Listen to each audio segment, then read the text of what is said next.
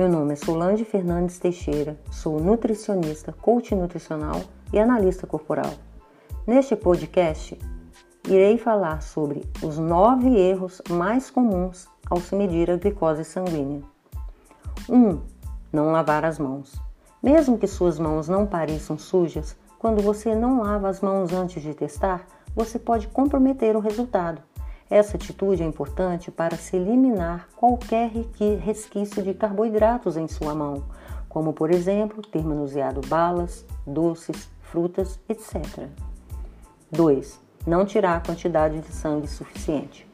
O erro mais comum é não obter sangue suficiente na tira de teste.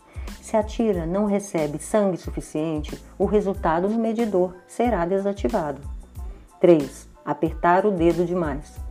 Se suas mãos estiverem frias ou se a circulação estiver fraca, fará você precisar apertar bastante o dedo para obter o sangue suficiente.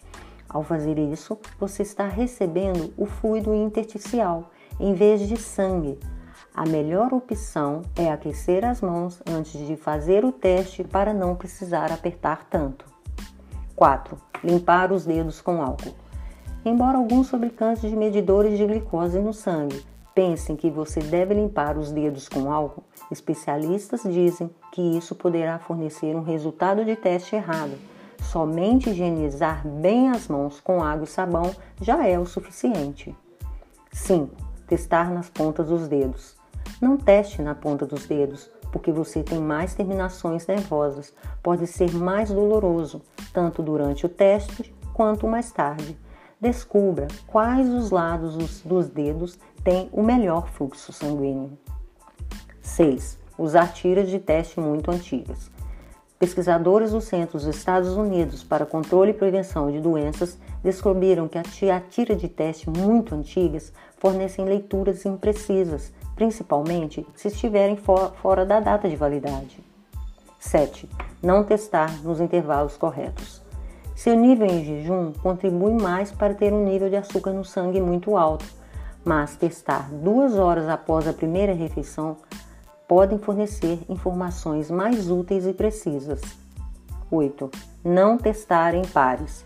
O ideal é testar antes e após as refeições, pois assim conseguirá monitorar quais os alimentos estarão contribuindo no aumento ou queda de sua glicemia a ideia é simplesmente testar antes e depois de comer, antes e depois do exercício e antes e depois de um evento estressante.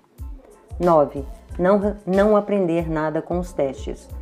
Essa atitude é importante para identificar quais as mudanças você precisa fazer, como, por exemplo, aumentar o exercício ou mudar a sua dieta. Com essa atitude, você aprenderá sobre a individualidade de seu metabolismo. Você gostou desse podcast?